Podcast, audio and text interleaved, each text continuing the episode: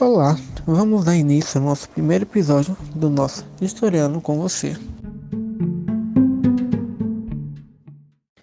Para participar do nosso primeiro episódio, convidamos alguns alunos do curso de História da Cruzeiro do Sul. Com vocês, Darron Lopes, Emerson Santos, Iago Azevedo, Kathleen Freitas e Lucas Guimarães. Tema de hoje: contextualizando a África. Para darmos início, a aluna Kathleen Freitas irá abordar a África como o berço da humanidade. África, o berço da humanidade. A África é um continente antigo e que os pesquisadores acreditam ser o berço da humanidade. Isso porque diversos fósseis antigos foram encontrados na região.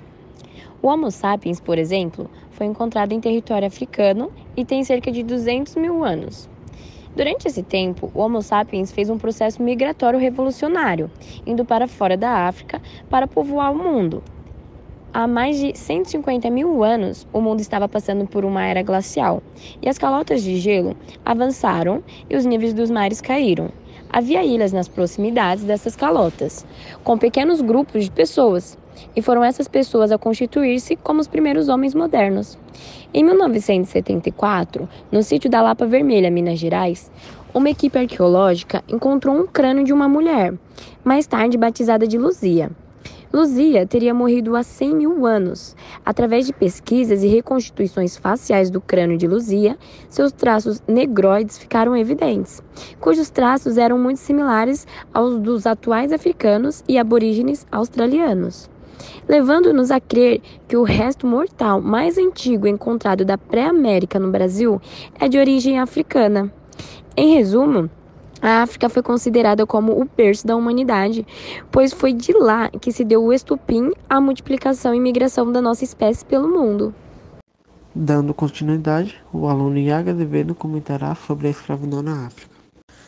Escravidão na África. A escravidão africana foi um grande deslocamento de gente que se espalhou por muitas partes do planeta e sustentou a economia de muitas colônias. A escravidão sempre existiu no continente da África. Geralmente, a tribo vencedora de um conflito obrigava a tribo perdedora à servidão. Com a chegada do colonizador português, entretanto, essa prática usual se tornou mercantilista. Então, eles ensinaram seus aliados locais o manuseio de armas de fogo e assim encheram os porões de seus navios. Contexto histórico. Com as grandes navegações, Portugal se lançou à aventura de desbravar os oceanos, como também colonizar territórios. E foi assim que se fixou na África, passando a negociar com os comerciantes locais. Nesse meio tempo, Pedro Alves Cabral descobriu o Brasil, dando início à colonização lusitana nas Américas do Sul. A partir do século XVI, foi com a escravidão que o Império Português passou a sustentar sua colônia de exploração. A primeira opção foi utilizar um índio como força de trabalho, posto que fosse mais barato obtê-los. Foi então que Portugal voltou sua atenção para a grande oferta de escravos africanos. O império já tinha várias fortificações na costa da África, o que facilitava obter o produto. Além disso, a possibilidade de escravos exorbitante animava os comerciantes. Como se iniciou a escravidão africana? Já bem instalado na costa africana, os portugueses começaram a usar vantagem de seus domínios, e com esse fim fizeram acordos comerciais com tribos, com isso pondo os próprios nativos para caçarem seus adversários. Os ataques eram realizados por guerreiros profissionais que dizimavam aldeias inteiras, aprisionando seus integrantes. Os capturados eram trocados por tabaco. Grandes fazendas passaram a lucrar com essa explotação. Uma média entre o século XV e XIX foi mais de 11 milhões de escravos comercializados. Para onde iam os escravos?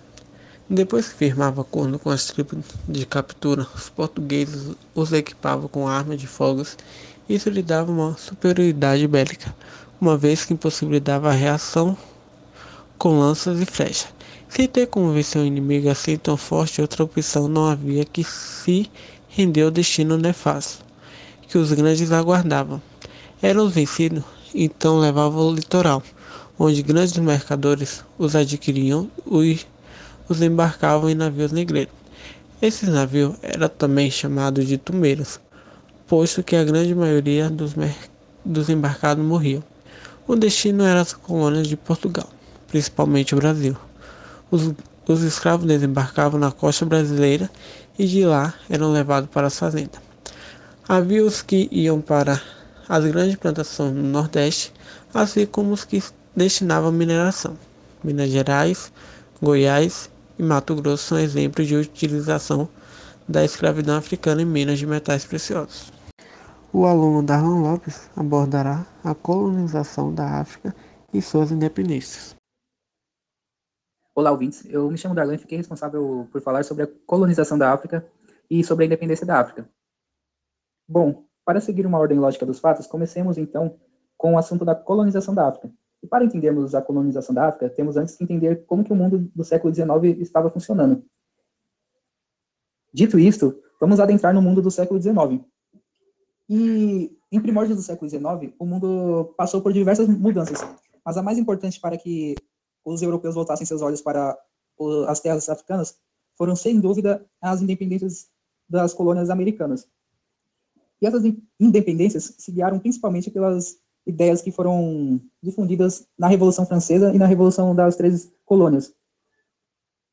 Tais movimentos tornaram o antigo sistema colonial impraticável, Dessa maneira, países europeus como a França, Espanha e Portugal perderam suas possessões coloniais na América, o que ocasionou na perda dos seus correspondentes fornecedores de matéria-prima e recursos.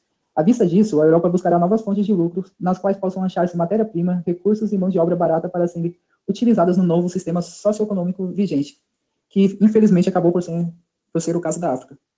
Importante notar que possivelmente foi a primeira vez, ou talvez a única em toda a história, que um continente inteiro foi dominado por povos estrangeiros. O intuito de obterem matérias-primas para a indústria e mão de obra barata para a extração dos mesmos, os europeus ocuparam o território do, concernente ao continente africano. Dentre as nações que se mobilizaram em busca de matérias-primas estavam a França, a Bélgica, Holanda e a Inglaterra.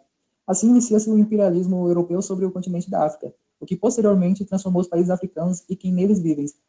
Essa dominação foi sustentada por uma ideologia que pode se chamar de uma espécie de racismo científico. E este racismo científico sustentava que, como os europeus eram naturalmente superiores aos demais povos, era justificável a, a dominação, dominação deles.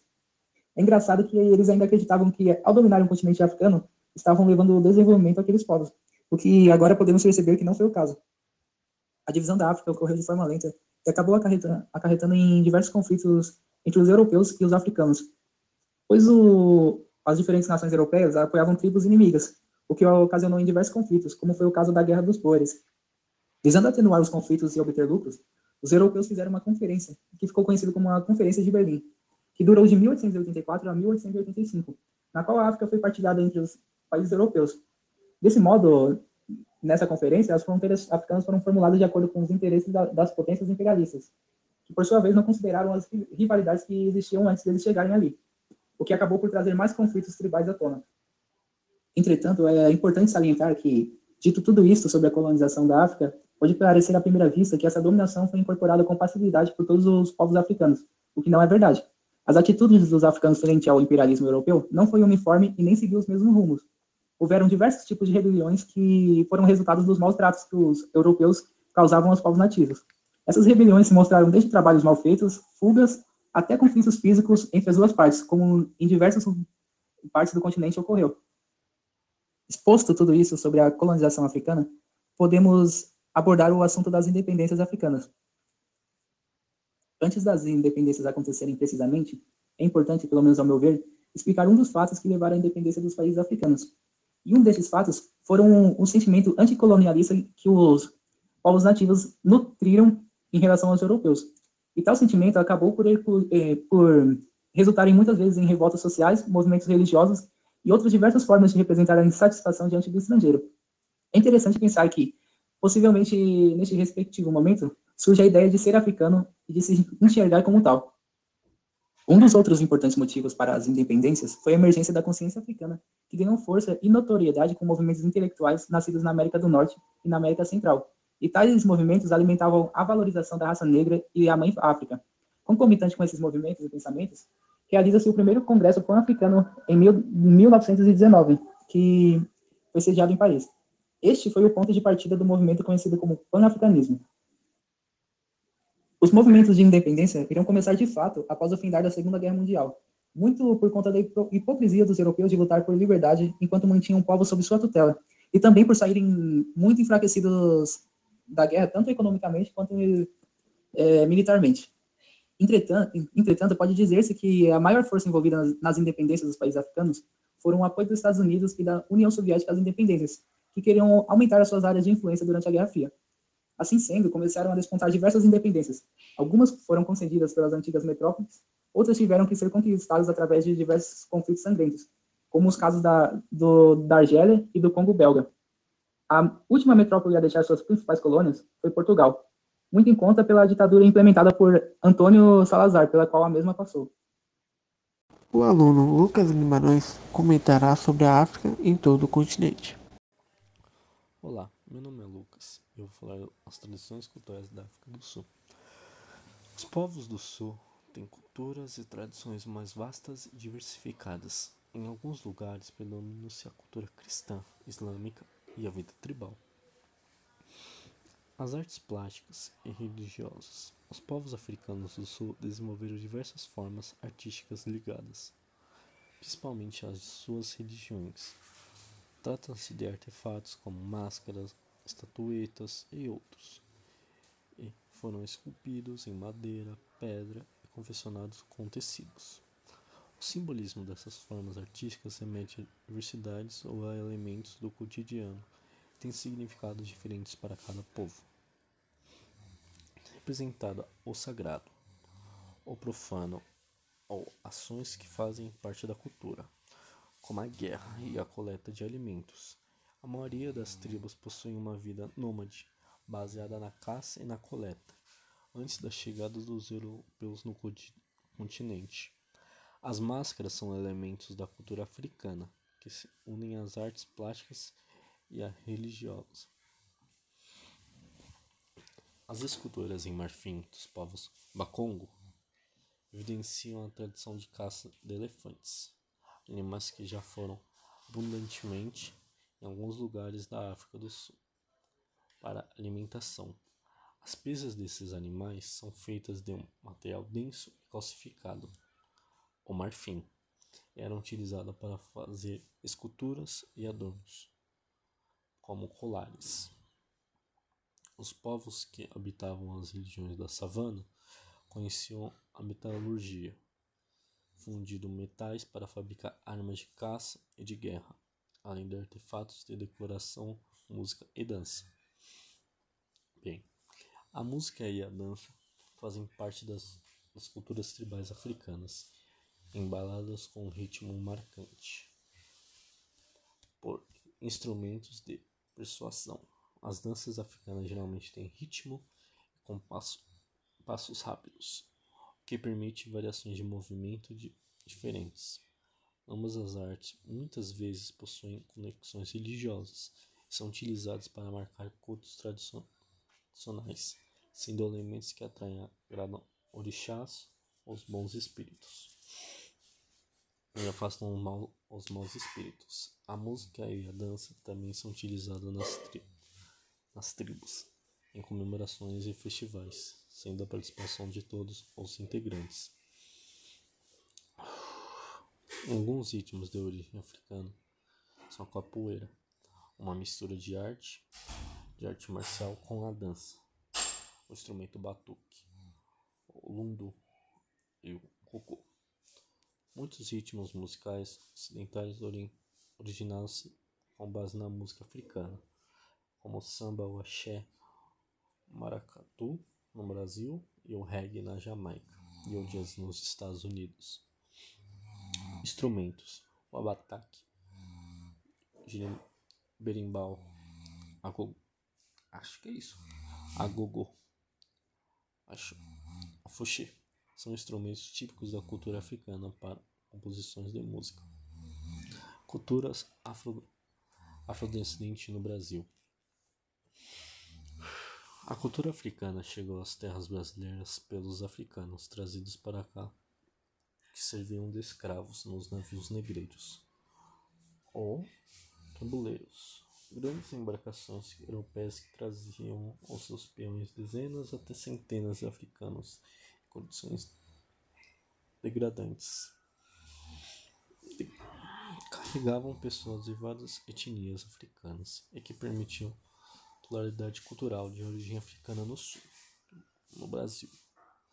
Com a fusão, fusão entre a cultura africana e vários elementos da cultura indígena, europeia. Nasceu do país, no país uma origem mais, muito vasta. Se buscarmos em nossas origens, diversos são os elementos que compõem a nossa formação tradicional. Tem de origem continente africano. Para ampliar o nosso e o seu conhecimento, o aluno Emerson Santos falará sobre a luta dos africanos pelo reconhecimento histórico. África, continente com ou sem história.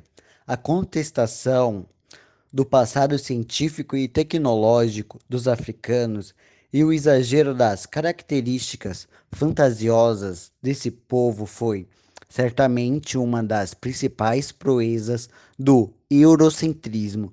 Observamos ainda nos dias de hoje a autoestima da população africana muito frágil em razão da partilha do continente e do processo de descolonização.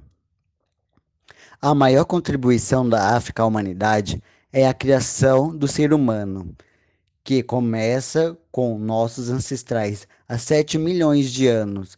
A humanidade é uma criação contínua, e nessa criação contínua a África teve a sua parte frequentemente escondida pesquisadores europeus reproduziram para o resto do mundo que o povo africano não cooperou de forma alguma para a composição do saber universal. O continente africano é visto a todo o momento como um lugar aonde a civilização ainda não chegou, cujos moradores em geral apresentam-se como seres selvagens, repugnantes, debilitados, imorais e por isso incapazes de edificar ou propagar qualquer tipo de conhecimento válido. Muitos não sabem que a África é um continente. Sim, a África não é um país, é um continente. E muito menos o quanto é bem localizado geograficamente e que a população que ali vivia e vive tem história.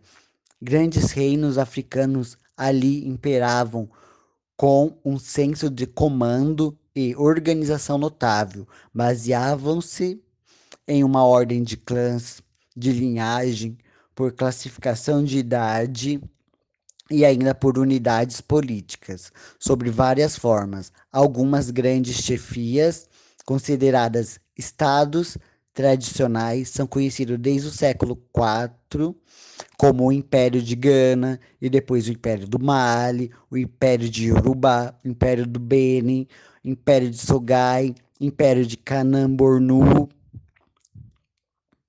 A dificuldade em Desconstruir essas inverdades a respeito dos povos africanos é complexa, pois existe uma visão sempre de sentido pejorativo, preconceituoso sobre o continente africano. É como se tudo de ruim estivesse lá. Selvagens, escravos, doença, fome, guerras e etc. O fato de que a história oficial da humanidade se baseara nos padrões europeus, ou seja, eurocêntricos, nos distanciam de uma visão otimista e impede a identificação dos traços do passado intelectual e científico desses povos em nossa realidade. Observemos na escrita da história que a maioria dos pesquisadores sobre o tema África ainda persistem no modelo de história oficial. O africano é o diferente. E lidar com isso é muito difícil para quem acredita que a cor da pele é o que prevalece em termos de sabedoria, ou melhor, de tudo. A visão do outro é um fator muito significativo em termos de dominação. Ela cria estratégias para tal através do preconceito e da crença de que a brancura é sinal de aptidão e inteligência. Felizmente, existe um movimento revisionista e de debate dessa hipotética história oficial. São cientistas e historiadores, muitos de nacionalidade africana, preocupados em quebrar os paradigmas tradicionais preconceituosos da análise histórica. Através de pesquisas, percebeu-se que o continente africano esteve sempre à frente do crescimento da humanidade. Foram encontrados no continente vários sítios arqueológicos, demonstrando assim a existência dos povos africanos há mais de 100 mil anos naquela região. De lá surgiu o que muitos chamam de primeira civilização humana. O Egito, com todo o mistério, fascínio e incredulidade que prepassa os tempos, quem teria a capacidade e a inteligência de construir obras tão magníficas como as pirâmides? Quem detinha tanto conhecimento na arquitetura, na matemática, na astronomia, dominava as cheias do rio Nilo, sabendo aproveitar-se delas para uma excelente colheita, um povo de pele negra, será? Jamais eles eram inaptos na visão eurocêntrica. Assim, o eurocentrismo exibiu a civilização egípcia como sendo um povo de pele branca. Todavia, historiadores revisionistas já se manifestaram e comprovaram que se tratavam de povos de pele negra, certamente constituídos de uma mescla de vários povos africanos existentes ao sul e ao norte do vale do rio Nilo. E por falar em mescla, mistura, não podemos esquecer que somos fruto do encontro da diversidade de grupos étnicos ameríndios, europeus e africanos. Como brasileiros, devemos ser conscientes de que a história da África e a história do Brasil são intimamente ligadas e o resgate histórico do continente africano se faz necessário. E o Egito foi provavelmente o primeiro estado a constituírem-se na África há cerca de 5 mil anos, mas muitos outros reinos ou cidades-estados foram sucedendo-se neste continente ao longo dos séculos. Além disso, a África foi, desde a antiguidade, procurada por povos de outros continentes que buscaram as suas riquezas, como o sal, o ouro, diamantes e etc. A tua divisão territorial da África, no entanto, é muito recente do meados do século XX e resultou a descolonização europeia. O desconhecimento e o silêncio sobre o passado dos diversos países africanos nos cursos superiores das diferentes áreas do conhecimento é imenso. Esses desconhecimento e silêncio têm sido uma opção arbitrária e política dos nossos educadores, docentes e lideranças políticas e econômicas. A África subsaariana, principalmente, foi desprezada pelas sociedades e sistemas de ensino ocidentais, aparentemente pela ideia de que ela fosse destituída da escrita. Essas sociedades e grupos sociais, étnicos, sexuais e religiosos precisam ser estudados, pois têm e estão na história. Antes de analisarmos a presença africana no Brasil e seu legado aos nossos, ao nosso país, queremos tratar de uma maneira ainda que breve sobre a influência africana em nosso planeta que a África está em todo o continente do planeta Terra. África, um lugar das primeiras descobertas, invenções e instituições humanas. O continente africano, além de ser o berço da humanidade, é também o das civilizações. É aquele complexo de elementos culturais que primeiro apareceram na história humana entre 8 e 6 mil anos atrás. Nessa época, baseava-se na agricultura, criação de gado e metalurgia. Começou a aparecer a especialização ocupacional extensiva nos vales dos rios do sudeste da Ásia, o rio Tigres e Eufrates. Apareceu lá também a escrita, bem como agregações urbanas bastante densas que acomodavam administradores, comerciantes e outros especialistas. Estão cada vez mais comprovada a anterioridade da evolução do continente africano dos elementos citados, como agricultura, criação de gado, metalurgia especialização profissional, que convergem no desenvolvimento da civilização. Ou seja, tudo isso que a gente acreditou que a Mesopotâmia, é, os babilônicos, os sumérios fossem os primordiais da criação, na verdade, há séculos anteriores já foram desenvolvidos na África. Deu-se na África a primeira revolução tecnológica da humanidade. A passagem de caçador e coletor de frutos e raízes para agricultor e pecuária. A agricultura africana no Vale do Rio Nilo tem cerca de 18 mil anos sendo duas vezes mais antiga do que no Sudeste Asiático. A pecuária aparece há 15 mil anos, perto do atual Nairobi, que é hoje o Quênia, sendo uma técnica sofisticada de domesticação de animais que deve ter se espalhado para os vales dos rios Tigres e Eufrates séculos depois.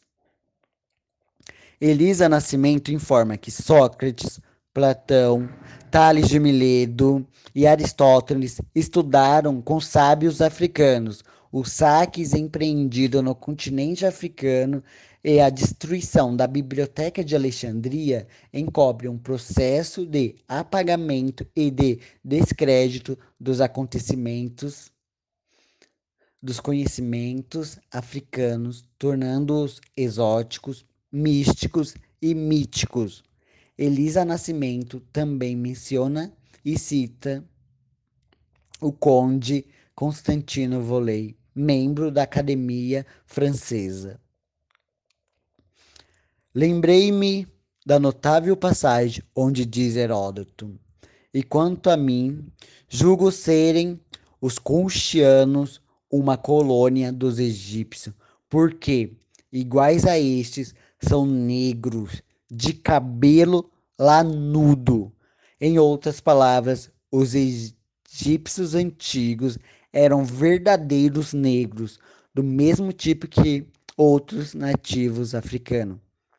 Pense só que esta raça de negros, hoje nossos escravos e objeto do nosso desprezo, é a própria raça a quem devemos a nossa artes, as ciências, e até mesmo o uso da palavra. As contribuições das diversas nações africanas ao longo da história para o desenvolvimento cultural, econômico, político, científico e tecnológico da humanidade são vastos e complexos. Muito embora esses reconhecimento seja prejudicado pela perspectiva preconceituosa que o continente europeu norte-americano e sob sua influência cultural e científica nutre em relação ao continente pai. O continente africano é o continente pai, o berço da humanidade. Essa cultura do norte da África tem sido extremamente importante para toda a humanidade até os dias de hoje. Particularmente pelos conhecimentos que ainda revelam.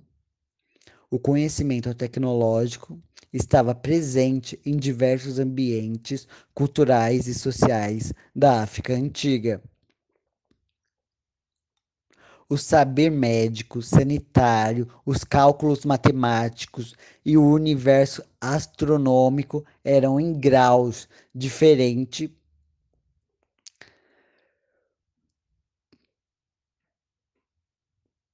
em todo o continente. A medicina egípcia, por exemplo, tinha seu conhecimento a partir dos experimentos e estudos voltados para o interior do organismo humano, elaborado em função da prática da mumificação, do embalsamento dos corpos dos faraós e de pessoas influentes desta sociedade. Deste modo, se a medicina tem um pai, é o cientista clínico egípcio Imhotep I, que há cerca de 3 mil anos antes de Cristo já aplicava os conhecimentos médicos e de cirurgia. O saber astronômico também era uma área de extremo conhecimento africano, segundo Souza e Mota. No atual país do Quênia, em 1973, foram encontrados ao lado do lago Turkana os restos de um observatório astronômico, o que a evidência e atesta a complexidade de desenvolvimento cultural pré-histórico na África subsaariana. Também um sistema de calendário complexo e preciso, baseado nos cálculos astronômicos, foi desenvolvido por estes povos até o primeiro milênio antes de Cristo. Diversos foram os povos africanos que lidaram com a metalurgia há dois milhares a milhares de anos. Citamos como exemplo o desenvolvimento pelos Raya há cerca de dois mil anos atrás. Em que produziram aço em fornos que atingiam temperaturas mais altas em 200 a 400 graus centígrados do que eram capazes os fornos europeus até o século XIX. Segundo ainda o estudo de Souza e Mota, a tecnologia aplicada na África antiga encontra-se nas ruínas de Monomatapa. A construção de Monomatapa, capital de um império que durou 300 anos, significa uma verdadeira façanha da engenharia, encerrando uma cidade murada de 10 mil habitantes, coerente com a atitude eurocêntrica. Os estudiosos atribuíram sua construção a povos exo exógenos à África. E até extraterrestres, no vão esforço de negar que o grande Zimbábue fosse construído por africanos negros,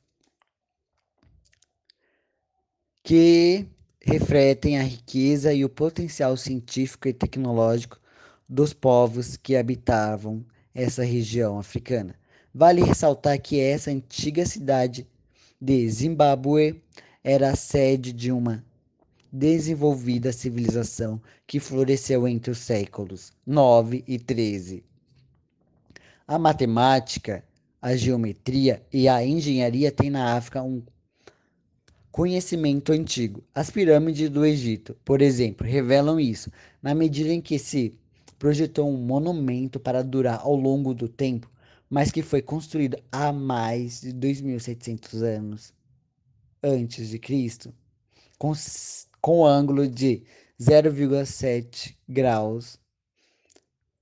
Os urubás também detinham um conhecimento tradicional, como diversas culturas, etnias e nações africanas, baseada em múltiplos de 20, como nos foram revelados por Elisa Nascimento. O conhecimento naval africano era antigo. Os antigos egípcios construíram navios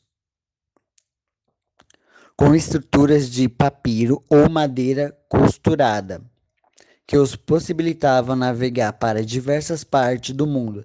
Desde o ano 2600 a.C., elaboravam navios de grande porte, com capacidade superior nas naus europeias,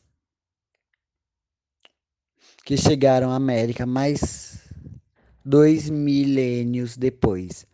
Já nessa época utilizavam-se o remo e a vela, enquanto as naus de Cabral e de Colombo dependiam exclusivamente do vento. Vale ressaltar que os africanos conheciam as rotas marítimas, o que chamavam de rios no meio do mar. Essas teorias africanas propiciaram a que em 1964 e 1965 os noruegueses Thor Herdman mostrasse na prática esses caminhos no meio do mar, já conhecido há milênios pelos africanos. Este conhecimento naval, cultural, científico africanos que proporcionaram a chegada de Colombo e Cabral nas Américas. À medida em que os portugueses tiveram acesso a essas informações, quando no século XV, por volta de 1450, já estavam na África Ocidental traficando matérias-primas e pessoas para o seu país e para toda a Europa Ocidental. Neste contexto, seguiram as rotas marítimas elaboradas nas cartas náuticas pelos africanos do norte e do ocidente. O eurocentrismo é uma deturbação da história tirando os agentes verdadeiros do jogo e os colocando para escanteio. É mais fácil acreditar que o extraterrestre construiu as pirâmides que acreditar os egípcios, homens negros africanos, por sua capacidade intelectual. O povo preto quer narrar a sua própria história Existe uma luta antiga, um movimento crescente e contínuo por parte do povo africano pelo reconhecimento histórico, tendo ao seu lado a ciência como a antropologia, geografia, a história, entre outras ciências. Todos sabem que a África é o berço da humanidade e que de lá saíram os primeiros hominídeos que povoaram o resto do planeta foram os primeiros a presenciar a revolução tecnológica ao passarem de meros caçadores para tornar-se coletores. Foram os primeiros em muitas coisas. Na medicina, os egípcios foram os primeiros em tratamento dentário, circuncisão e até criaram um anticoncepcional à base de fezes de crocodilo além de suas enormes embarcações que permitiram grandes navegações muito antes dos portugueses. O fogo foi descoberto na África. O povo africano não quer nada a mais do que é seu por direito, herdado pelos seus antepassados. Não passaram pelo processo de domar o aço e o cobre, indo direto ao ferro. Ao contrário das de demais nações, e suas contribuições vivem até os dias de hoje, querem apenas serem reconhecidos pelas suas contribuições à história da humanidade. A luta é grande e árdua, não só pelo reconhecimento histórico, mas também pela indenização por causada pelos males que os europeus lhe causaram ao longo da colonização e exploração desumana do povo africano, muitos arrancados de sua terra e outros muitos e muitos mortos e escravizados. São cicatrizes que jamais serão apagadas. O dinheiro não é para pagar todo o mal já causado pelos colonizadores, mas para se reerguer novamente como uma nação unida e forte, como sempre foi o povo africano. Referências bibliográficas. África. Educa Mais Brasil. Araújo, Lindomar, África, berço da humanidade. Bueno, Eduardo, Brasil, uma história. Cinco séculos de um país em construção. Rio de Janeiro, Leia, 2012, página 15. Brasil Escola, Cultura Africana. Conhecimento científico, escravidão africana. Emerson Alves. Geledes, África Invenções. Macedo, J.R. História da África, São Paulo, Editora Contexto, 2013. Macedo, J.R. De Desvendando a História da África, Porto Alegre, UFRJ, 2008. Mundo Educação, História Geral, África, continente com ou sem história. Só geografia, continentes, África.